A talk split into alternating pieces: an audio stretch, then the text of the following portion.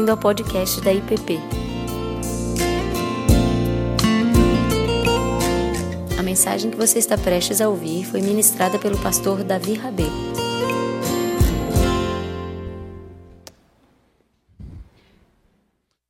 Boa noite, irmãos.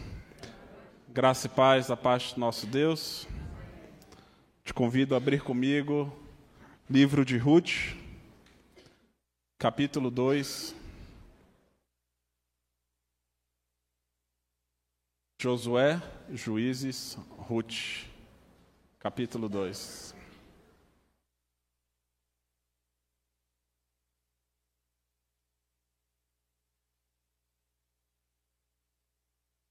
Tinha Noemi, uma parente de seu marido, senhor de muitos bens da família de Elimeleque, o qual se chamava Boaz.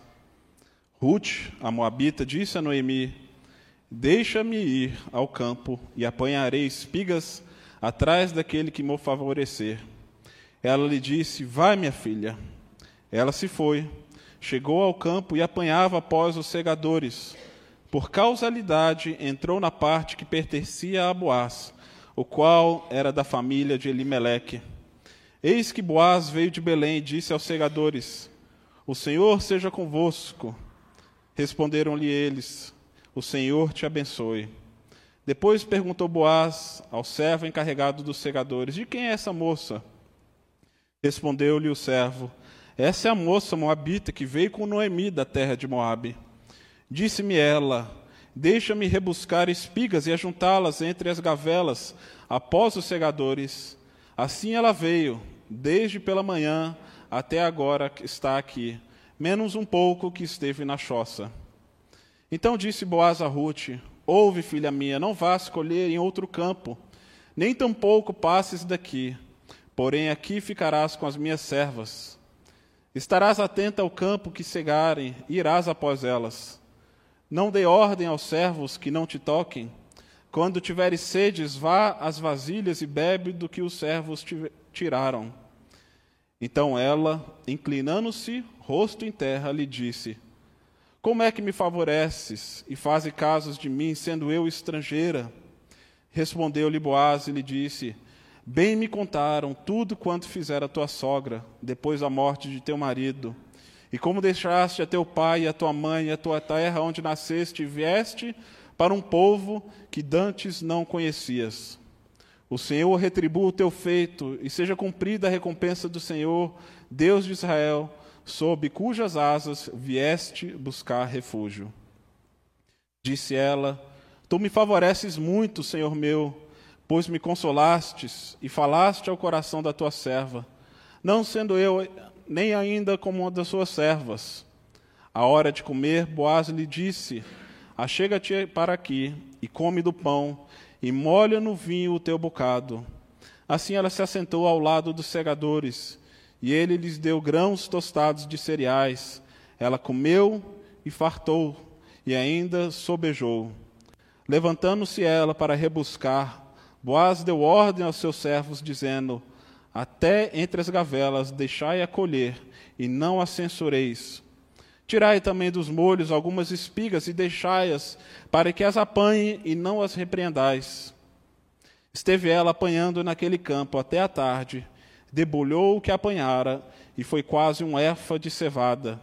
Tomou-o e veio à cidade, e viu a sua sogra o que havia apanhado, também o que lhe sobejara. Depois de fartar-se, tirou e deu à sua sogra. Então lhe disse a sogra: Onde colheste hoje? Onde trabalhaste? Bendito seja aquele que te acolheu favoravelmente. E Ruth contou à sua sogra onde havia trabalhado e disse: O nome do Senhor em cujo campo trabalhei é Boaz. Então Noemi disse à sua nora: Bendito seja ele do Senhor, que ainda não tem deixado a sua benevolência, nem para com os vivos, nem para com os mortos. Disse-lhe mais Noemi: esse homem é o nosso parente chegado e um dentre os nossos resgatadores. Continuou Ruth, a Moabita. Também ainda me disse: Com os meus servos ficarás, até que acabem toda a cega que tenho. Disse Noemi a sua nora, Ruth: Bom será, filha minha, e saias com as servas dele, para que no outro campo não te molestem. Assim passou ela a companhia das servas de Boaz para colher, até que a cega da cevada e do trigo se acabou e ficou com a sua sogra. Essa é a palavra do Senhor. Oremos mais uma vez. Pai, a tua palavra está aberta, foi lida, e pedimos que o Senhor faça aquilo que só o teu Espírito pode fazer, ó Deus, que é falar aos nossos corações, nos animar, nos encorajar e nos transformar. Pedimos isso pela graça preciosa de Jesus. Amém, Pai. Algumas semanas atrás, o nosso presbítero Alberto escreveu um texto muito bonito para o boletim da nossa igreja, chamado As Jardineiras Vazias. Se você não teve a oportunidade de lê-lo, você pode abrir no nosso site ou no nosso aplicativo. E nesse texto, Alberto cita um escritor chamado Frederick Bachmann, no qual ele afirma que durante o inverno, as jardineiras da varanda podem dar a impressão de conter apenas a terra, mas por baixo existem flores esperando para brotar. O inverno exige de quem está regando um pouco de fé e acreditar que o que parece vazio tem todo o potencial. Nós temos visto desde a semana passada a história de uma família que está passando por um inverno muito rigoroso. Parece que não há mais vida, que não há mais esperança para a família de Noemi. Semana passada demos início a essa série sobre o livro de Ruth, no qual chamo Redenção em Lugares Inesperados. E no primeiro capítulo mostra a trajetória dessa família que, num ato desesperado, querendo fugir da estiagem e da fome em Belém, vai para Moabe, terra inimiga de Israel, para procurar refúgio. E ali a tragédia chega à casa de Noemi. Elimeleque, seu marido, morre. Em seguida, os seus dois filhos, Malom e Quilion, que haviam se casado com duas moabitas, Orfa e Ruth, também falecem.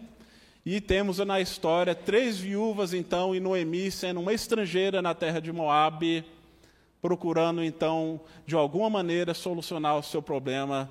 No entanto, ela não vê mais futuro, não vê mais esperança. Para ela, a terra secou, morreu, não há mais possibilidade de frutificar. No entanto, Deus não havia se esquecido de Noemi, tampouco do seu povo, e diz-nos o texto que o Senhor se lembrou do seu povo dando-lhe o pão. E isso então desperta Noemi para retornar para Belém, no qual ela retorna com Orfa e Ruth, mas ela insiste para que suas noras permaneçam ah, e voltem para suas famílias em Moabe.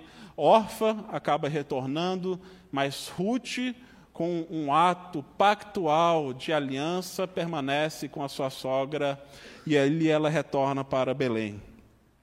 Noemi chega machucada, amargurada, ferida, e ela mesma diz que gostaria de ser chamada agora de Mara, de amarga, porque ela afirma que ela foi ferida pelo próprio Deus. Se a gente olha para essa história, nós podemos ver quantas perdas, quanto sofrimento, quanto luto ela precisou enfrentar. Que ela saiu ditosa, cheia de Belém, porém ela retornava pobre e vazia. As suas jardineiras estão aparentemente vazias, sem esperança, sem perspectiva. No entanto, o texto conclui no capítulo 1 mostrando que Deus resolveu dar o pão para o seu povo. Verso 22 diz que Noemi e Ruth chegam no início da colheita e da cevada, Deus não havia se esquecido delas e tampouco do seu povo, e ainda tinha uma linda obra para fazer na vida de Noemi, de Ruth, e por meio delas também abençoar todo o povo de Israel, dando-lhes uma descendência no qual chegaria até mesmo Jesus, o nosso verdadeiro redentor. Mas já estou adiantando aqui a história, estou dando spoilers. Mas hoje olharemos especificamente aqui para o capítulo 2 dessa belíssima história, no qual eu chamo de uma colheita inesperada. E como que esse texto nos ajuda a compreender como que a providência divina age por meio das circunstâncias em pessoas, em consonância com as nossas próprias vidas, não em contraste, usando e como nós usando os nossos dons, trabalhos e vocações e recursos, podemos também ser canal de bênção e resposta de oração para a vida de outras pessoas. E aqui nós vemos três cenas distintas. A primeira delas, a primeira cena é a cena da decisão. Ruth e Noemi estão em Belém. Elas estão vendo que tem a, agora a colheita da cevada disponível. No entanto, são duas viúvas, uma delas sendo estrangeira, no, Ruth, ambas sem recursos, pobres, sem filhos, sem alimento. Diz que Noemi também já estava idosa, então provavelmente sem forças para trabalhar. E elas então estavam na situação de maior vulnerabilidade possível dentro de uma sociedade e contexto como aquele. Duas mulheres viúvas, pobres, sem filhos, sem maridos, humanamente desprotegidas, mas divinamente sendo cuidadas. E aqui nós vemos que é introduzido um novo personagem nessa história chamado Boaz. E apesar desse ser um livro histórico, ele é artisticamente elaborado e trabalhado. E aqui nós vemos então uma ponta de luz.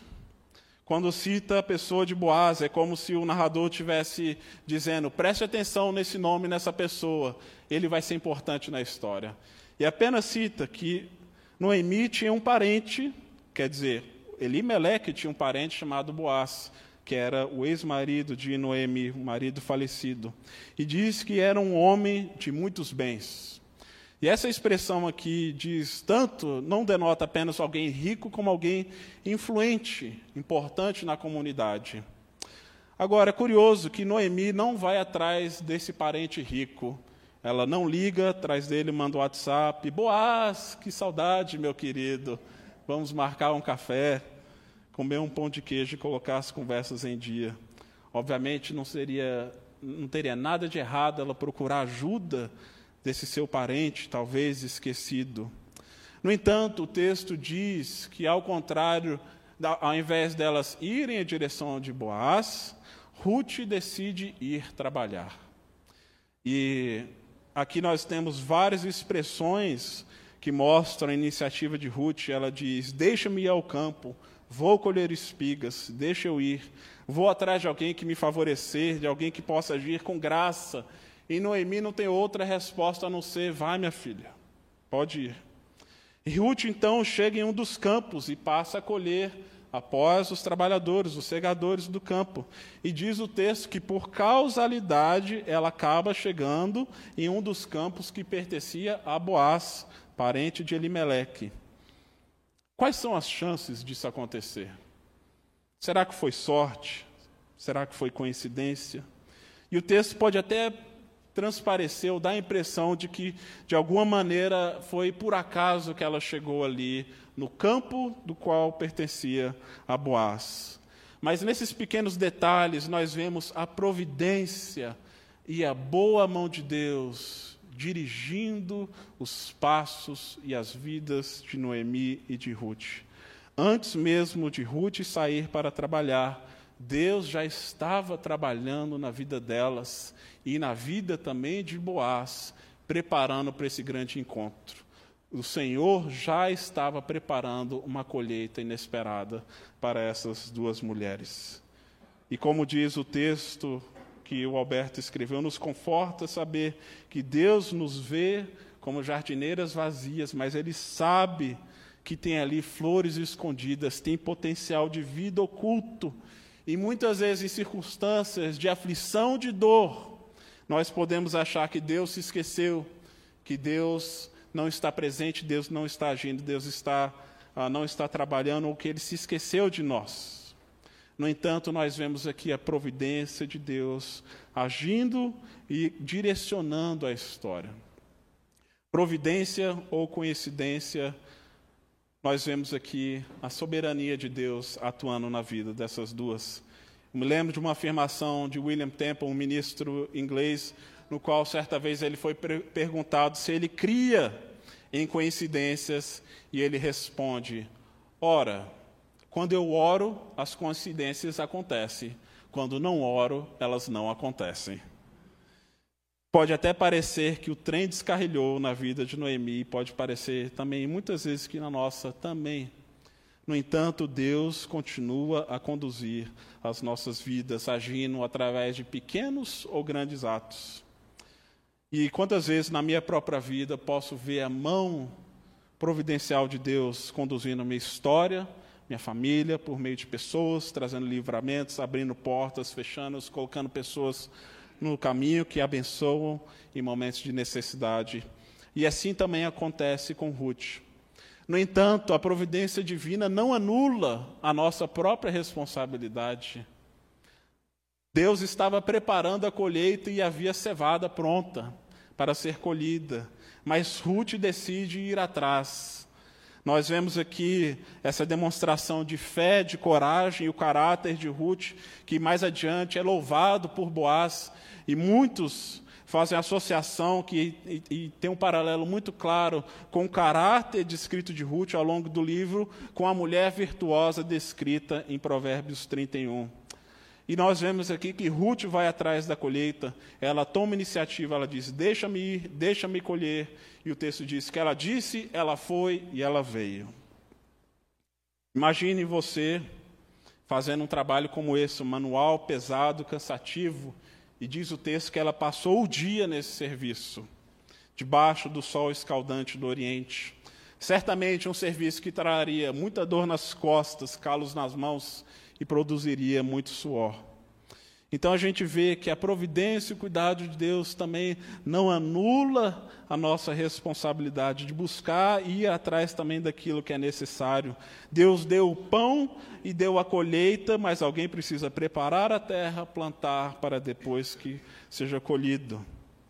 O fruto quem dá é Deus, é, quem ele, é Ele que alimenta o seu povo, mas Ele também faz por meio de pessoas, como fez por Ruth. E muitas vezes nós podemos criar uma aparente contradição entre soberania divina, responsabilidade humana, mas como nos lembra o pastor Emílio Garofalo em seu livro sobre Ruth, ele diz: se um filho está doente, nós oramos ou levamos ao médico? Ambos. Se precisamos de sustento, de alimento, nós pedimos o pão nosso ou trabalhamos por ele? Ambos. Se você jovem quer casar, quer encontrar um cônjuge, o que você faz? Você ora de olho aberto. Desenvolva o seu caráter.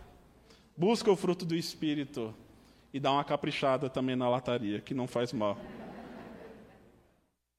Mas o fato é que Deus é bom, Ele sabe das nossas necessidades. Mas nem por isso deixamos de trabalhar, buscar o que é certo, digno e necessário.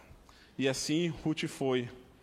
E aqui nós não vemos nenhum ato e evento milagroso, como por exemplo no Êxodo, no qual Deus alimentou o povo de maneira milagrosa, mas na sua providência ele faz aqui por meio de pessoas.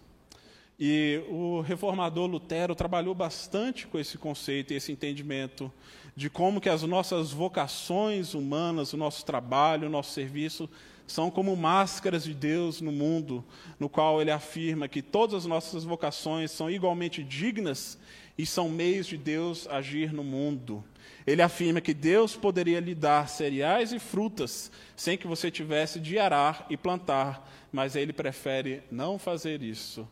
E aí, ao fazer a sua análise e interpretação do Salmo 147, no qual nós lemos agora no início do culto, ele pergunta como que Deus satisfaz todos os seres viventes, e ele mesmo responde por meio do lavrador, por meio de pessoas.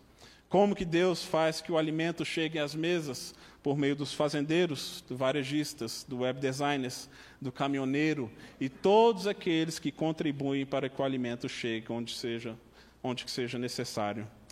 Lutero expande essa ideia também para outras áreas da vida, no qual ele diz: Deus reforça as trancas das suas portas, como nós lemos no Salmo 47, e ele diz: Como que Deus faz isso? E ele mesmo responde: Seja é por meio de boa ordem, boas leis, governantes justos, policiais honestos, como que Deus estabelece a paz nas fronteiras por meio de bons vizinhos, como que Deus espalha a sua imagem e semelhança e povoa a terra é por meio de pais e mães, por meio da procriação e educação de filhos, mostrando que todas as nossas vocações, todo o nosso trabalho, todo o nosso esforço são maneiras também de Deus agir no mundo na medida que nos entregamos a Ele e confiamos também na Sua direção. Vemos aqui, portanto, que o trabalho não é um mal necessário, mas um meio pelo qual nós cuidamos da criação de Deus e das suas criaturas. Confiar em Deus ou ir atrás do alimento, ambos. Ruth, no capítulo 1, revela sua confiança em Deus, e no segundo, ela expressa isso indo trabalhar nos campos de Boaz. Isso nos leva para uma segunda cena, que é a cena da colheita e vimos que pela, pela providência divina ela chega então nos campos de Boaz.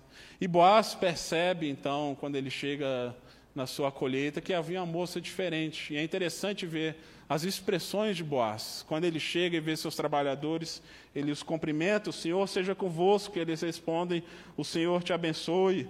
O seu tratamento com relação aos seus trabalhadores, empregados e até mesmo com relação a Ruth mostra sua fé no Deus de Israel e a sua benevolência cria um ambiente de trabalho que possibilita a vida. E se nós, e cada um aqui, queremos ser bons profissionais, patrões, patroas, líderes, chefes, devemos olhar também para a vida e o exemplo de Boaz, assim como de Ruth. Aqui nós vemos a exaltação da força moral de Ruth e de Boaz, em contraste à decadência moral que nós vemos ao longo do livro de Juízes. E é intencionalmente que a Bíblia nos mostra, então, que é possível sermos pessoas diferentes, éticas, que tratamos e tratar pessoas com dignidade, mesmo em meio a circunstâncias difíceis. Boaz nota que há uma mulher diferente trabalhando no seu campo, e ele pergunta então aos seus trabalhadores: quem é aquela moça? Quem é aquela? Quem ela pertence? E o empregado afirma então que ela havia chegado ali pedindo para colher as espigas, e isso tem uma referência que nós podemos ver também, sombras daquilo que estava descrito em Levítico 19 e também Deuteronômio 24, no qual a lei de Deus também já preparava mecanismo para que as pessoas não caíssem na miséria e na pobreza extrema, no qual trabalha, os donos das colheitas deveriam deixar feixes e frutos também para aqueles que ah, eram necessitados, como os órfãos, viúvas e estrangeiros, os, os segadores não deveriam voltar para pegar o que ficou para trás, não deveriam voltar para arar o que ficou no chão, nem tampouco colher aquilo que havia sobrado na videira ou na oliveira. Aquilo deveria ser deixado para que outros que não tivessem a condição de, de pagar por aquele alimento, para que pudessem ser sustentados também. E ele faz isso, e a lei aponta, mostrando que da mesma maneira que eles foram escravos no Egito. Eles mesmos eram, foram, tinham sido estrangeiros, eles também deveriam cuidar com bondade e graça os estrangeiros na sua própria terra. No entanto, o que temos aqui e que vemos é que Boaz vai muito além daquilo que era exigido pela lei. E aqui nós vemos o seu caráter e a sua atitude com relação a todos que trabalhavam no campo com ele. E a sua bondade se reflete em diversas ações aqui ao longo do texto. Primeiro, Boaz convida Ruth para ficar em seus campos junto com, com as suas trabalhadoras. Ele oferece um ambiente de segurança e proteção. A sua ordem é para que seus terras, seus servos não a toquem. Uma proibição para que ela não seja agredida, abusada física ou sexualmente. E se você quer ter uma ideia do que era, esse povo era capaz naquele período, leia Juízes 19. Uma mulher num campo como esse, cercada por homens, viúva, sem recursos, ela estava muito vulnerável. Boaz sabe disso e ele proíbe que qualquer um dos seus funcionários chegue perto dela, seja com agressão, seja com abuso. Ele não permite nem que ela seja insultada ou censurada ou constrangida na medida que ela fosse colhendo. Ele permite que ela pudesse chegar e beber da água reservada aos seus trabalhadores. Ele a convida para sentar à mesa com ele e seus trabalhadores, se fazendo como um igual. Não há uma distância enorme, patrão e empregado. Ele convida para chegar junto, para se, ser servida e para servir também aquela, aquela mulher que estava faminta, e diz o texto que ela comeu e fartou-se abundantemente. Ela se espanta com a tamanha generosidade dele e pergunta: por que, que você faz isso comigo, uma moabita, uma estrangeira? E é curioso que o texto reforça várias vezes que Ruth era uma moabita, Ruth uma moabita. E ela se surpreende então com a bondade de Boaz. E aí Boaz responde que ela ouvi, ele ouviu falar da maneira pela qual ela havia tratado a sua própria sogra, de como ela tinha deixado pai, mãe, a sua terra para formar-se, então, para ir para uma terra que ela não conhecia ninguém, no qual ela receberia uma nova identidade e um novo povo. Aqui nós temos ecos da história de Abraão. Alguém que deixa a sua terra, a sua parentela. Ruth é uma demonstração também daquilo que Abraão fez. Confiou no Deus de Israel. Deixou seu ambiente de segurança para ir para uma terra distante no qual Deus estava conduzindo. E a sua ação sacrificial inspira e move Boaz e aqui nós vemos que atos de bondade e generosidade também inspiram outros atos de bondade e generosidade. E aí Boaz responde então: Senhor, retribua o teu feito, seja cumprida na tua vida a recompensa do Senhor, Deus de Israel, sob cujas asas vieste buscar refúgio. Ele reconhece que não é ele apesar dele estar sendo muito gracioso com Ruth, não é ele que sustenta Ruth. Ele é apenas um instrumento. E de que se alguém pode trazer graça e vida e proteção para Ruth é o próprio Deus. E aqui nós temos essa descrição belíssima do cuidado amoroso de Deus, cujas asas estão estendidas para todos aqueles que buscam refúgio. As asas de Deus estavam estendidas não apenas para Ruth, ou para os, para os da casa de Israel, mas também para essa mulher moabita que reconheceu o Deus de Israel. E por meio também de Jesus Cristo, as asas de Deus também estão estendidas e abertas para que todos nós, também sendo estrangeiros, possamos ser acolhidos na casa e na família de Deus. Mas não apenas a bondade de Ruth inspira a generosidade de Boaz, mas havia um entendimento mais profundo da sua identidade, o que, que significava ser parte do povo de Israel. No Salmo 24, primeiro diz que ao Senhor pertence a terra e tudo que nela contém, o mundo e os que nele habitam. As terras não são de Boaz, as terras pertencem ao Senhor. E Boaz reconhece de que ele não é dono daquela terra, mas que o Senhor, ao Senhor pertencia aquelas terras e aquelas colheitas. Ele era apenas um instrumento, um mordomo, um canal de graça e de bênção para a vida de outras pessoas. E nós também, no nosso trabalho, no nosso dia a dia, nas nossas vidas, nos nossos relacionamentos, também precisamos ter essa mesma consciência de que somos mordomos dos recursos do Senhor. Dele pertence toda a terra, todo o ouro, toda a prata. Do Senhor pertence todos os empregos, todos os trabalhos. Boaz vê os seus funcionários como imagem e semelhança de Deus, não como peças de engrenagem para que aumente o seu lucro a todo custo. Ele lhes trata como pessoas com respeito, oferece sua bênção, senta-se à mesa com eles, oferece-lhes proteção e provisão. Ele é generoso não apenas com os recursos, mas com palavras, cuidado e respeito. E a maneira também pela qual nós nos dirigimos a pessoas, principalmente daquelas consideradas de condição mais simples, revela também muito do nosso caráter e do Deus também a qual nós dizemos que nós professamos. A vocação de todos nós como cristãos é trabalhar pela shalom, pela paz na terra.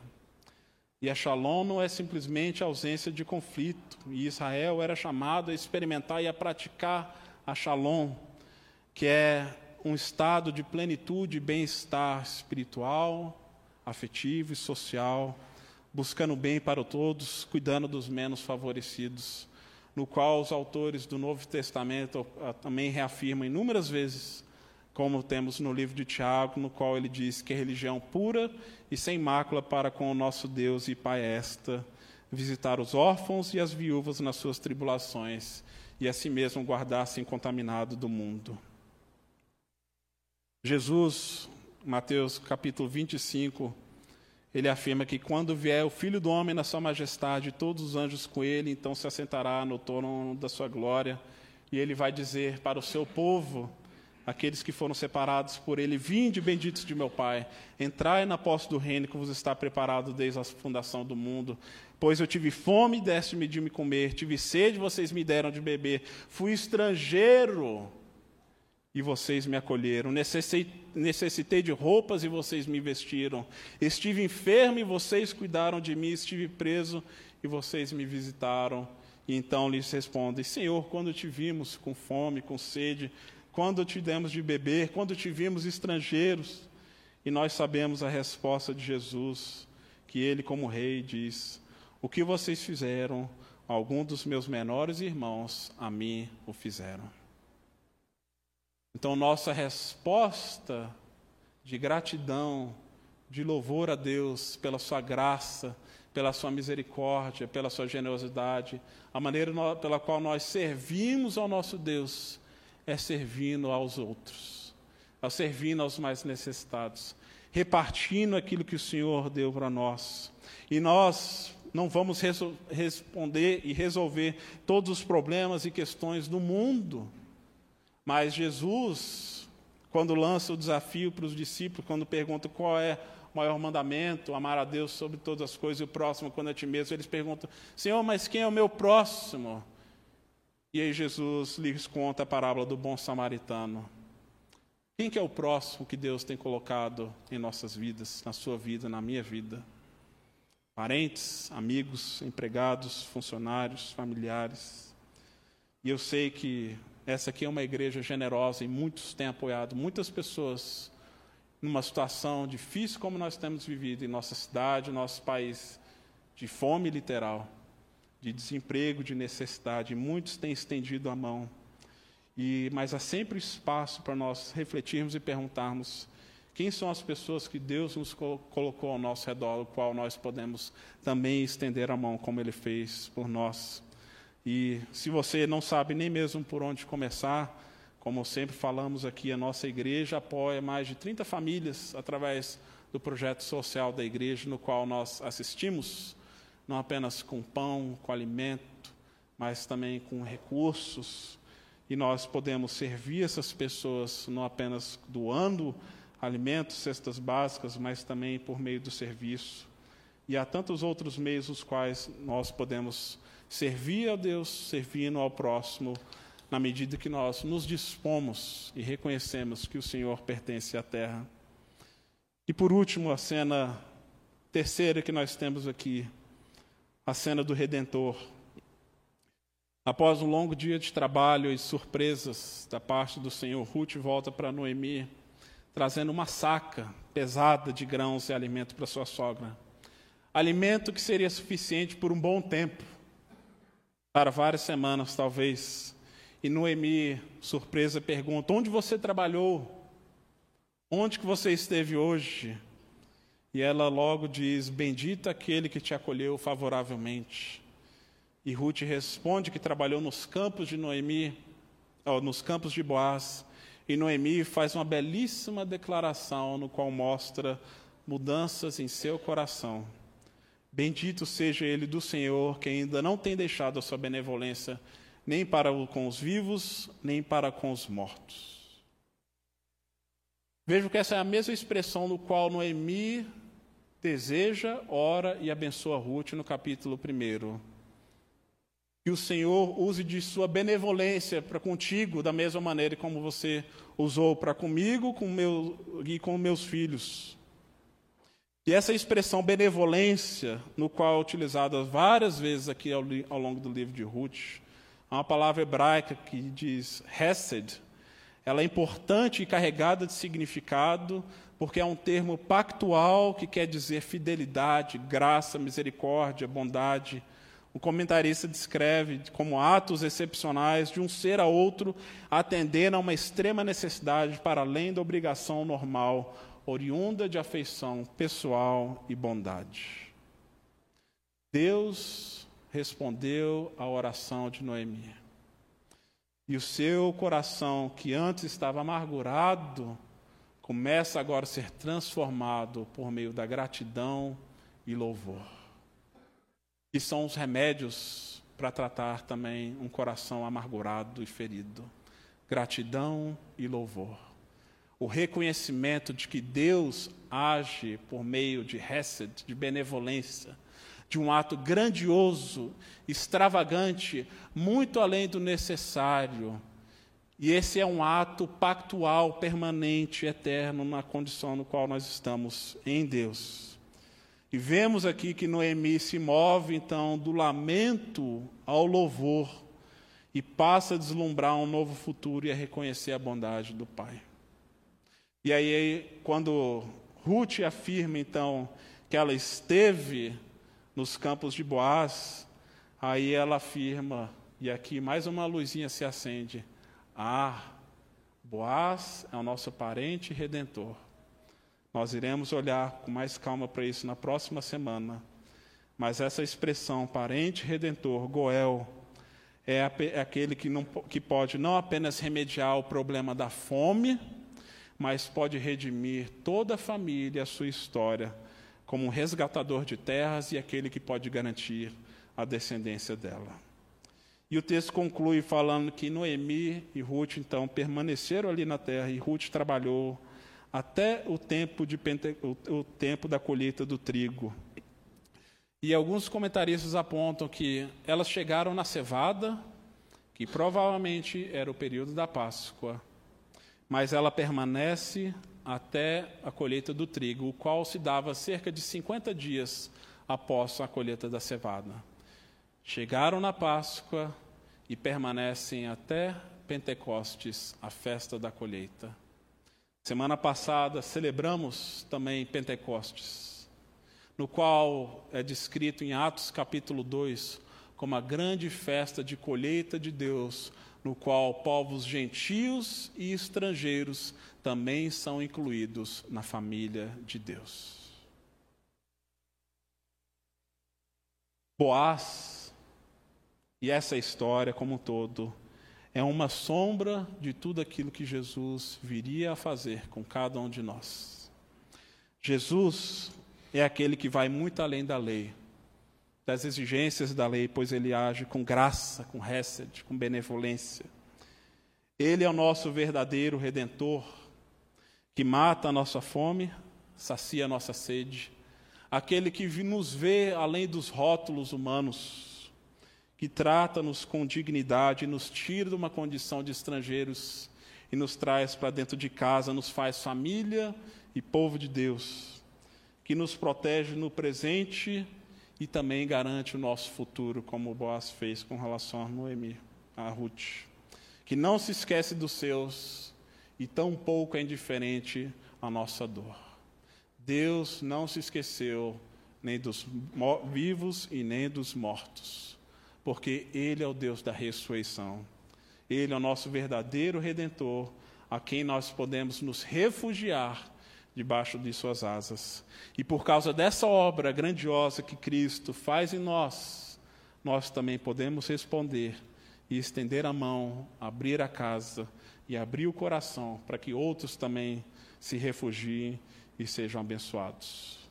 Usando os nossos dons, recursos, talentos, para que outros também possam ser alcançados para dentro da casa do Senhor, para a sua glória. Vamos orar para encerrar. E eu vou fazer uma oração escrita por Francisco de Assis, mas te convido a ouvir e orar junto.